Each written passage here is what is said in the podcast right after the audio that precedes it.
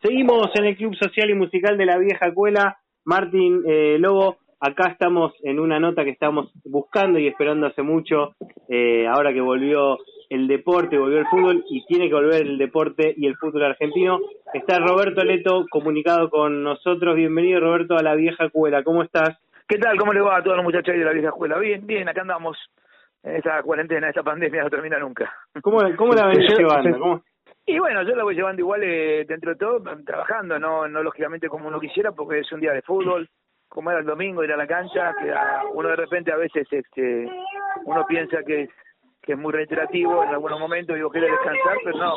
Pero la verdad que, que, que fue fue algo que uno está extrañando mucho tiempo, ya llevamos muchos meses, y bueno, ahora con la posibilidad de que aparentemente se amplíe, hace de que el fútbol se extrañe. Ya volvieron a España, ya volvió, bueno, Alemania hace rato, ayer también volvió Italia, y se viene Sudamérica ya en casi todos lados, y acá la verdad realmente eh, una AFA demasiado quieta, toda preocupada por los contratos, y bueno, yo creo que hasta septiembre no vamos a tener fútbol, esa es la realidad, uno tiene que hacerse esa idea, y ojalá que sea en septiembre, ¿no?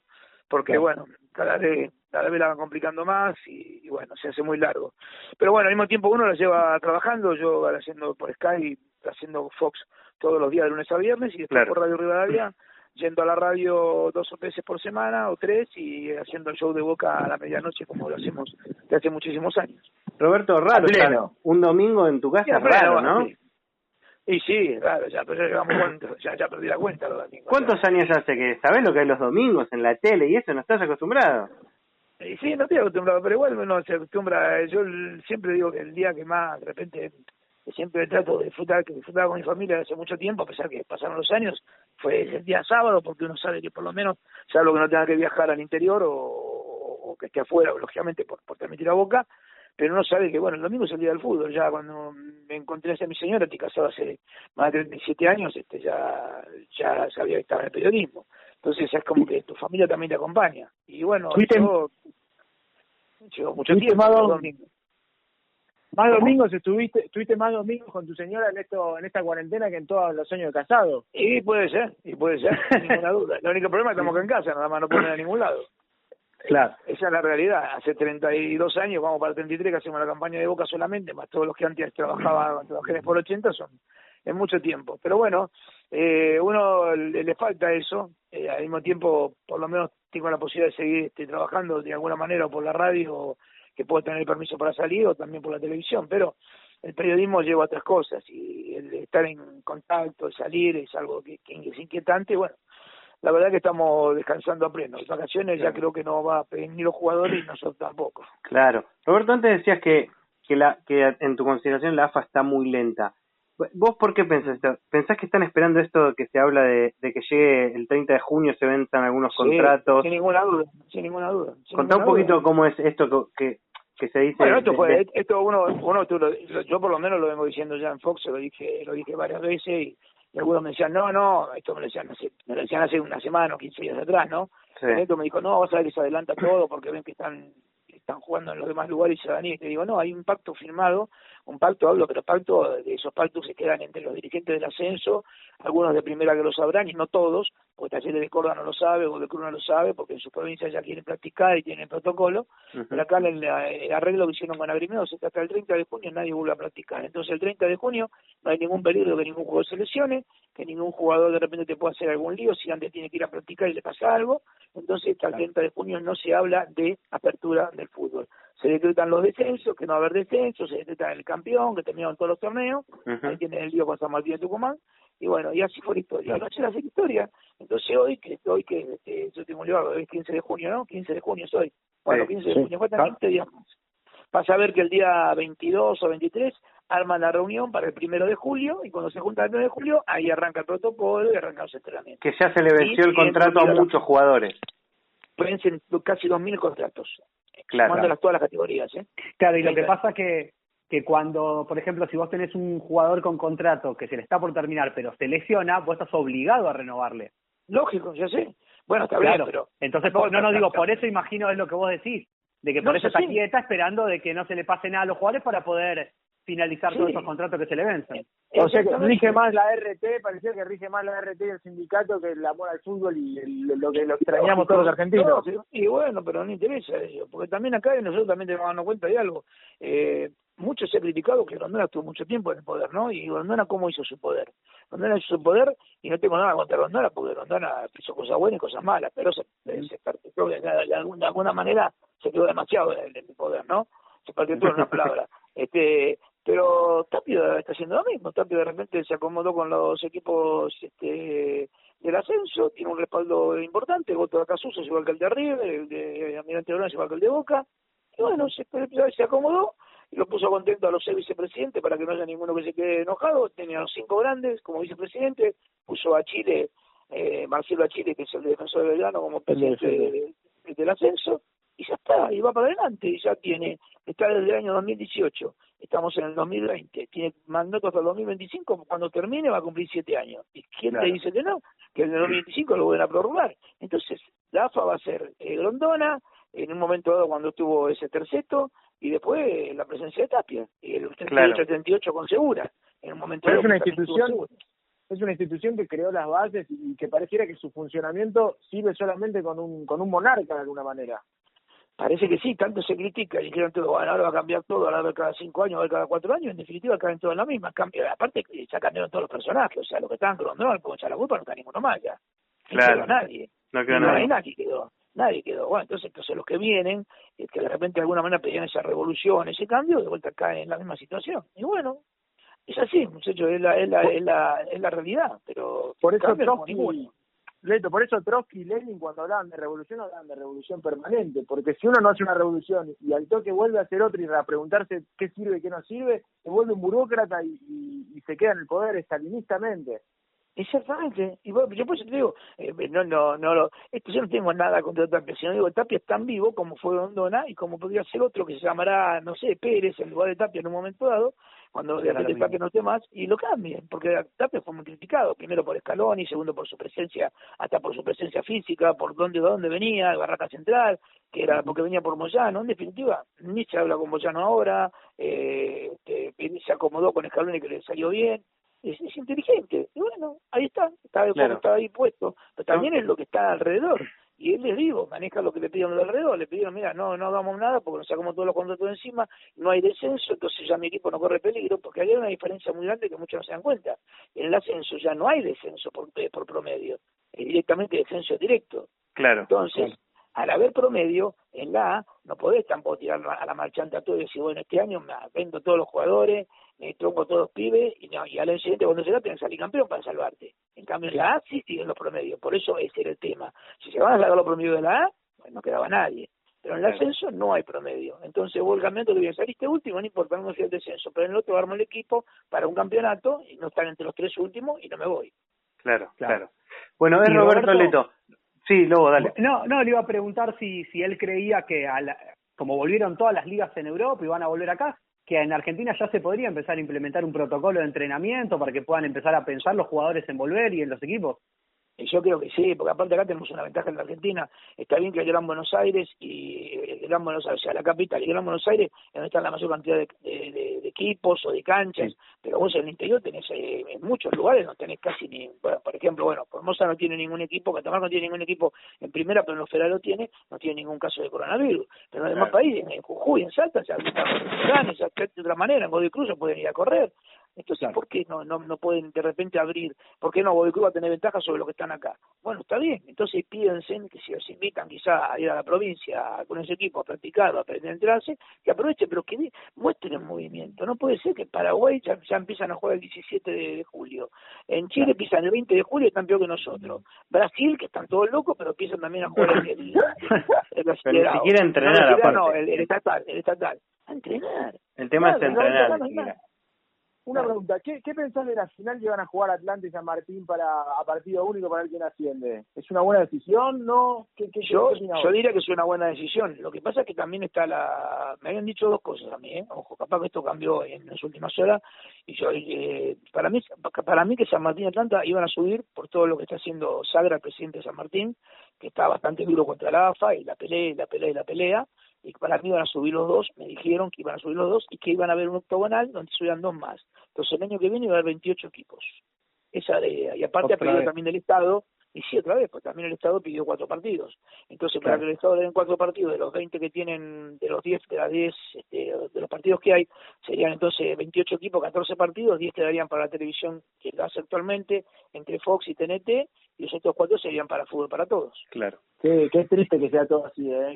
Como es verle el truco al mago de alguna manera. Y, no, de alguna manera es este, es este, volver a decir las cosas. Todo lo que mm. se dijeron, todo lo criticamos, no puede haber 30 equipos no se puede quedar Grondona al poder. Vamos a volver a tener 30 equipos y Grondona ya falleció hace, seis años. Qué locura. Roberto, te quiero sacar un poco de, de la actualidad y decirte, primero una pequeña introducción que te quiero agradecer porque para mí ver a Boca o ir a la cancha a Boca es escuchar a Leto, no a los relatores. es aunque no se escuche nada, la radio tiene que estar prendida porque Leto es el que te calma, el que cuando Boca va perdiendo 4 a 0 o va perdiendo con Independiente Valle, el tipo dice, esto es Boca. No, no, no, Roberto, cuando vos decís, esto es Boca, muchacho, esto es Boca, me hace por la piel de gallina. Pero ¿por qué quiero hacerte esto? Primero para agradecerte y segundo para que eh, nos cuentes un poquitito. Eh, vos viste, hace poco se cumplió el, el, aniversario del retiro de, de Palermo y vos viste todo, absolutamente toda la carrera de Palermo en Boca y la viste en cancha. Digo, somos contemporáneos al máximo valor de la historia de uno de los clubes más grandes del mundo, más allá si uno sea Boca o no. Eh, y vos la viste entera la carrera de Palermo. Digo, no te la pueden contar. Y la de Guillermo, y la de varios. Está bien, pero, eso son, pero mira la diferencia entre ellos. Para mí son ídolos totales, absolutos. Pero Palermo es el máximo valor de la historia, es indiscutible en algo, que es el tipo que más goles metió en la cancha en, con los colores de Boca. Exacto. ¿Cómo la viste toda esa situación que fuiste ah, protagonista, pero totalmente protagonista? No, sí, soy protagonista, de verdad, uno de repente no lo... O sea, eh, cuando vos me lo decís, o cuando te lo puede decir alguien también, o alguien de repente te dice, pero vos lo viste a este, lo viste a otro, sí, uno no, no, no, no se percata en el sentido de decir, bueno, sí, estuve en el mismo lugar, en el lugar, en el lugar, estuve presente, viví las emociones, viví lógicamente la tristeza de todo lo que vivió el mundo Boca, pero lo viví a Palermo haciendo todos los goles. En la palabra, de los, los 246 goles que hizo Palermo, capaz que yo, capaz que en algún partido le faltaba, no tengo idea, por un mundial o por algo, pero habré visto 236 seguramente. Qué linda excusa para, para ponértelo eh, por un mundial. Tampoco es que te encanta. No, no, no, pero digo, te quiero decir que de repente algunos partidos, yo a mí me, una persona, amiga mía, que es estadista, que le gustan las estadísticas, un día agarré y me dijo, te voy a hacer la cantidad de partidos que viste de Boca que comentaste, que comenté en la cancha. Entonces, me, casualmente hace, creo que era, mira, si no te digo, tres partidos antes de llegar al campeonato de no Boca, llega a los dos mil partidos. Entonces me tiene, porque dos mil partidos comentando la Boca. Entonces él de esa manera me, me, me, me, dio, aparte un número, que su número es una, una, una barbaridad de partido presente comentando el partido de Boca por la, por la campaña informe ininterrumpida, ¿no? Es que te desapareciste dos años y volviste otra vez con la campaña. Sos como el Palermo, sos imbatible. No, no sé, no sé si es imbatible, pero estaría en un número bastante difícil porque yo sé que Bonadino Vega ha sido muchos años, pero después averigüé, fueron 10 años. Yo en este, en este caso llevo, cumplo el 21 de septiembre 33. Ahora perdí mucho más tiempo con el coronavirus porque de repente cuando hubo un parche en el campeonato. Mirá cuando, mirá cuando deje de comentar, Roberto, deje de comentar y la hinchada grite, muchas gracias Roberto, muchas gracias. Eh, y bueno, para, para, para mí fue, fue increíble, aparte la amistad, la relación, eh, un tipo con el que que bueno, uno tuvo una afinidad, porque eso también va con los jugadores y con las edades, yo tuve afinidad, bueno, también me decían de Mono Navarro con con el mono también, hice toda la campaña con él y, y viajábamos por el mundo y yo estaba con ellos, entonces hay, hay mucha afinidad distinta quizá con algunos otros jugadores que de repente son más jóvenes, uno sea más grande, no tiene esa afinidad que tenía con, claro. con, la banda la banda del Mono, de Tapia, de Martesín y de toda esa gente, como con lo mismo con el equipo del 2000. Lindo nenes. Y sí, pero son todos ídolos de Boca, con sí, Junta, con el Beto Marci, los amigos, vamos a comer muy seguido. ¿Toman Coca-Cola? No, no, champán nada más, solamente. Lo que pasa es que Roberto, vos viajabas en una época que no viajaba todo el mundo. Entonces, cuando Boca fue, no sé, en el 2000 contra Real Madrid, no viajaban 20, 40 periodistas como ahora. Sí, sí. ¿Cuántos iban a no, vos bastante. Al 2000, al 2000 con uno viajaron bastante. Yo creo que para el 2003 ha viajado menos. para el 2007 también. Está bien. Por eso, por eso estar en, las cuatro veces que fue Boca a Japón, estuve en todos lados, la verdad. Eh, creo que no, no, no sé a dónde no fui, pero fui y siempre acompañando a la Boca y bueno, y viviendo cosas imborrables, como te dije antes, que, que bueno, que uno eh, la vivió en el vestuario, la vivió en la previa, la vivió en el viaje, a la vuelta mm. con ellos, como cuando volvimos de, de, de 2003 con el título y de 2000 también, eh, bueno, la, con la derrota del 2001 y 2006 también cuando perdimos volvimos también el mismo avión, pero bueno, eh, son momentos que los lindos y los feos, pero yo creo que habrá una época eh, muy importante de, de, del comienzo, ¿no? Lógico, este, toda esta historia, yo digo siempre, arranco con una copa para algunos que tienen más o menos mi edad, o tienen 50 años, eh, la dieron en el 89 con, con el gol de Junta de penal en la cancha de Independiente y la pelota que pegaba, que tocan los dedos de Navarro Montoya y pega en el palo de Artimes y jugaban a la Supercopa. Y Boca venía sin ganar nada. La Supercopa se festejó mucho. Y ese era el primer, el, segundo año que hacíamos la campaña con Pancho Caldiero. Y de ahí en más siempre, espaciado, más espaciado, hasta que llegó un momento que, que fueron títulos a gran nivel desde el 98 a, hasta el 2010 casi, siempre ganando una copa mínimo por, por campeonato y en un momento tres o cuatro. Claro, yo me acuerdo con, con Fantino diciendo que no le entraban más sellos en el pasaporte, qué linda época. personaje también, 10 años con alguien. Bueno, por eso te digo, son cosas que, que uno no, uno las tiene y la tiene guardada y la tiene en la cabeza, la tiene en el corazón. Todavía el alemán no me llegó, entonces lo tengo bastante todo bien, clarito. Y, y, bueno, y aparte también los mundiales, uno, yo viví Boca y los mundiales también con Maradona, 86, eh, claro. todos, 82, 86, 90, 94, bueno, todos. Y entonces uno también, al lado de Diego, también vivió cosas imborrables como jugador, no, no, no solamente como técnico, sino como jugador, que era mucho más complicado poder estar al lado de él o vivir cosas que uno y que fueron imborrables, ir a Nápoles, estar en Sevilla, estar en muchos lugares, ir a Australia cuando Argentina se jugó la clasificación aquella madrugada contra los australianos, con el Coco Basile. ¿Cómo era Napoli con el Diego, eh, eh, o sea, eh, activo? Ni siquiera, te lo digo hoy que igual es un, lo aman y todo, sino en ese momento cuando el Diego era Dios en esa ciudad. La gente, y la gente se iba en el auto con él atrás yo, y adelante iba Guillermo y la gente se tiraba arriba del auto. Yo nunca Imposible, ¿no? Se tiraban, se tiraban arriba del auto.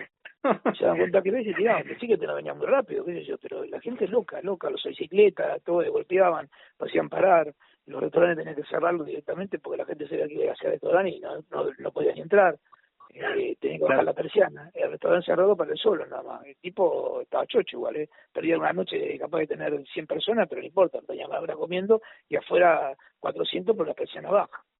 claro. Son cosas, son cosas increíbles que provocaba Maradona. Maradona por algo bueno, yo lo tengo ahí arriba de todo porque para mí fue muy importante en mi carrera también, me acompañó siempre. Claro. Martín.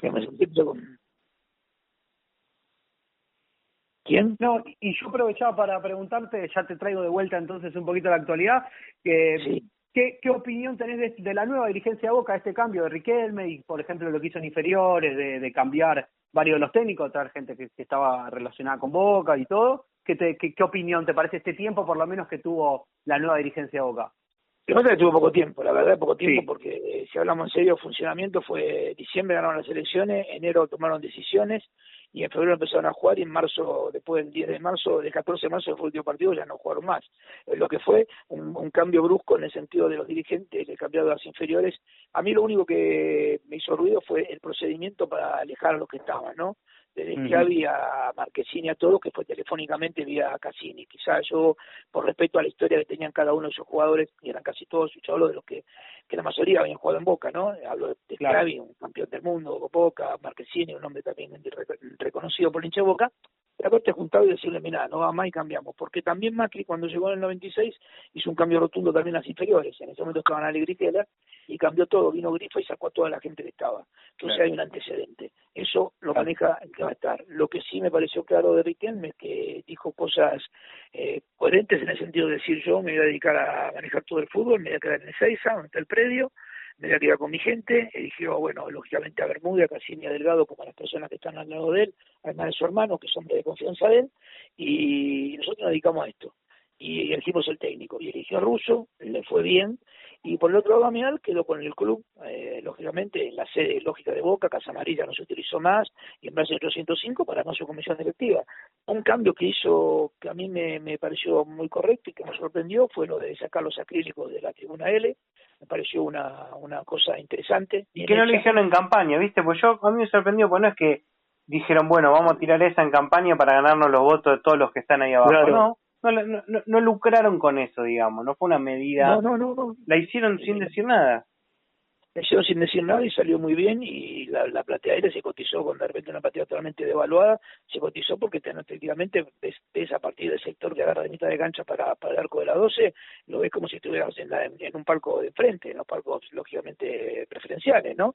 Eh, así que se hizo una cosa interesante, me pareció bien, aparte el respeto a la gente, con, con el hecho de tener la seguridad, de no haber ningún inconveniente, así que esas cosas me parecieron lógicas. Después más no podemos decirle porque eh, han hecho ahora los beneficios de NEICE, que es un porcentaje que tenés para el asociado que paga y tiene distintos lugares para poder utilizarlo en, en todo el país, eh, un descuento. Eh, y después, viste, Riquelme, después lo que jugadores, se manejó con pocos jugadores, con Paul Fernández, eh, levantó a Tevez que estaba prácticamente afuera del equipo, se estaba por retirar, entonces sacó cosas positivas, Russo hizo algo cuando Russo era un técnico estaba más jubilado que otra cosa y que algunos decían que no estaba bien de salud y mira lo que logró y lo acomodó perfecto ahora, a Boca y jugaba mejor que con Alfaro. Y sí, jugaba de otra manera, cambió otros jugadores que fueron importantes. Que Esa fue una clave de, bien de Riquelme. Y sí, por eso te digo, los Campuzani. Aparte, yo no pensé que un poco jugadores recuperó a Villa, que lamentablemente tiene este inconveniente. Eh, Bueno, después, bueno, de a poco se fueron recuperando todos, pero creo que Campuzano le dio otra dinámica al juego y Paul Fernández también se acomodó bien. Y bueno, y con poco, con Zambrano y con Paul Fernández, Zambrano prácticamente lo que jugó porque jugó solamente en el partido final y en el partido de Copa. Sí, no pudo, el partido final no pudo terminar, que fue contra Gimnasia, claro, no pudo jugar mucho, pero después, en general, eh, todo el equipo levantó. Eh, lógico con Alfaro hizo una campaña de puntos que cosechó, que le sirvieron, eh, y se puede decir también que Alfaro yo rescato algo, agarró un momento muy difícil de Boca después de, de, la final del 2018. Claro, claro, claro, claro, Y puso la caripela, eh, armó el equipo, eh, lo hizo duro, eh, logró llegar a las semifinales antes del partido famoso con River. y se bancó, se bancó el día después, porque alguien tiene que agarrar, es todo muy lindo, pero alguien tiene que agarrar eso. Y, acomodó, y por eso yo digo que después lo mató para mí sobre el final, que el equipo se, se metió también en la cadena, la guerra política fue brava, fue brava. Claro, no, Fue una, no fueron elecciones normales, tranquilas, de dos, dos candidatos, tres, y bueno, sabe quién ganaba, quién no ganaba, fueron peleas hasta último momento, fueron muy, muy Claro, y le ponen la, sacan la carta de, de Riquelme, claro, no, Claro. Entonces esto lo, lo arrastró a los jugadores y también al técnico. Claro. Y Martín. equipo de Sí, estoy escuchando atentamente. Ah, bueno, estás ahí. Bueno, Roberto, no te, no te quiero sacar más tiempo, ninguno de, de nosotros. Roberto Leto es quien está hablando en la vieja escuela. Y así como antes te dije que vos siempre me diste esa tranquilidad cuando me decía, tranquilo muchacho, vamos perdiendo 8 a 0, pero esto es Boca. Me acuerdo cuando gimnasia con Márcico y con, cuando Macri inauguró los palcos, vos me diste tranquilidad. Ese, ese, entretiempo vos me calmaste. ¿Qué, qué le podés decir a, a, al hincha de Boca? Eh, ¿Qué es peor descender? ¿Qué hacemos con lo de Madrid? ¿Cómo lo vivimos? Porque viste que encima el hincha de River está agrandado y ni siquiera te carga. A mí me duele eso. No, yo creo, yo creo que lo de, lo de Madrid, lógicamente, que era sepultar todo directamente, ¿no? Si Boca ganaba Madrid, que es un partido que todavía yo lo tengo atragantado en el sentido de que viste que hay partido que vos decís, bueno, sí, me ganaron muy bien, lo perdí, y yo digo, sigo diciendo que hubo cosas, este, eh, y lo que rodeó todo al partido en sí, primero que fue todo rarísimo, todo, todo, Eh, quizás hasta fue una, hasta fue una apretada muy fuerte de la de la Confederación de la Conmebol para contra Boca que lo venía pegando desde, la pimienta y muchas cosas se fueron acumulando en el hincha de Boca. Y esa final también porque esa final es el día del partido de River era un partido era un momento para no ya no jugarla más pero yo me imagino que no le iban a dar la Boca el triunfo porque era la final si era un partido quizá de cuarto de final si final eh, a, River lo eliminaban pero bueno, River se manejó muy bien en ese aspecto, siempre con, con Domínguez y con la gente que estuvo antes también, y, y llegó a esto, pero ¿a qué voy yo? Que ese partido de la final igual Boca del partido tenía controlado, en el segundo tiempo no, pero la expulsión de Barrio para mí fue decisiva, y después Boca termina con nueve por la maldición de Gago, no es culpa de, de River eso, y el hincha River, lógico, que, que se jugó mucho, porque si perdía con Boca ese partido, no, se acababa, se acababa, cancha, se acababa todo. ¿Vos tenés la sensación de que si este partido se jugaba en la cancha de River, Boca lo ganaba? ¿No estaba como para ganarlo? estaba para ganarlo, estaba para eh, tenía bien Boca. Ese día venía muy bien, anímicamente, respaldado, venía bien, había jugado un muy buen partido en la cancha de, eh, de Boca River en el primer tiempo y Boca en el segundo tiempo, Boca lo pudo haber ganado, tenemos la jugada de, la, la jugada de Tevez que le dice a Benito Celo y no le puede quedar bien el tipo y la tajada de Armani, hay muchas cosas que te quedan grabadas, pero igual yo digo que estamos hablando de cosas muy distintas, yo prefiero perder una final, ya sé que contra mi máximo rival, pero no estar un año desaparecido el fútbol, no tener una marca que no te la puede sacar más.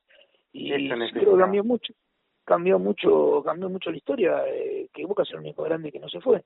Por eso de ahí la bronca tiene la bronca a Boca eh, o sea yo creo que se hizo mayoritario el antiboquismo y no solo hablo de los hinchas porque el hincha se, se seguía por emociones nunca nadie quiso a, a Boca en general porque Boca era muy grande o porque Boca te decían todo eh, pero Boca Boca mucha chapa mucha chapa bueno pero después ganaba ganaba ganaba ganaba y se cansaba viste se aburría entonces en un momento pero nadie se imaginaba el descenso, bueno, Terraza y San Lorenzo fue lejano, pero que nadie se imaginaba en el siglo XXI que van a perder la categoría River y después a los dos años no, Independiente. Y quedó Boca como digo, no se fue el descenso, entonces más bronca todavía. Y siempre es una cuestión que se hizo más ideológica y que también de alguna manera agarró mucha bandera a los periodistas. Eh, el periodismo deportivo en general no, no es de quererlo a Boca, eh, se hizo también eso también de esa manera, y entonces todo se magnifica, pero lo que nadie puede negar es que Boca es más grande y esa es la realidad, es el único que no descendió y es el único que siempre tiene una gente que llena la cancha en cada partido y que no va a decir nada nuevo el hincha de Boca, qué voy a decir, ya lo ven los rivales, no tengo ni que decirlo yo, te da bronca porque Boca es más grande hasta económicamente, socialmente, en el mundo, eh, y eso que Boca hace mucho que no gana, este, lógicamente, una Copa Libertadores, y que la cancha de Boca pasó a ser un mito tan importante que de repente aparecen las revistas de todas partes del mundo y aparecen los jugadores más importantes a que sea italianos, españoles, de donde quiera, brasilero, peruano, uruguayo, que quieren jugar en Boca. No entiendo por qué, pero todos quieren jugar en Boca y quieren jugar en la cancha de Boca. Así que eso a hincha de Boca lo puede llenar de orgullo, todo lo que he dicho y todo lo que he agregado. Lo de la final, lo único que faltaba para directamente no estuvieran nunca más contra nosotros y comparándose. Por lo menos ahora pelean con eso, la tienen todavía, pero acuérdate que la final se puede repetir. Pero que vaya al descenso, Boca nunca se dé al descenso. Mira, este silencio que hago ahora es para poner New York, New York y escuchar un ratito de Frank Sinatra y así nos vamos a ir a la tanda.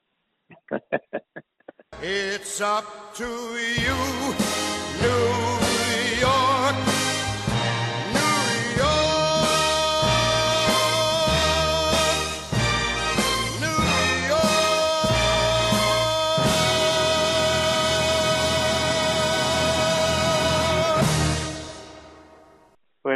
Gracias, Roberto. Ya hace, hace rato lo comentamos, ¿eh? No, que hiciste un comentario en la mitad de una nota, es espectacular lo que acabas Bueno, amigos, gracias, Roberto. Chao, Muchas gracias, Roberto, muchas gracias, Roberto.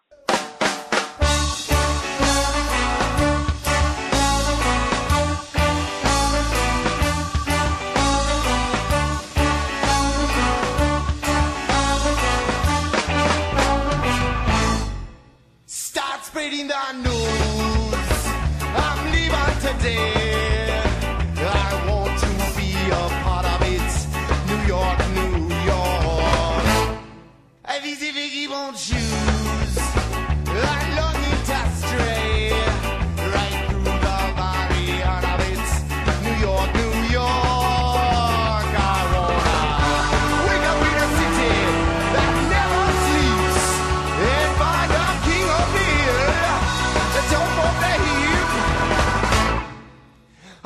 Little town blues.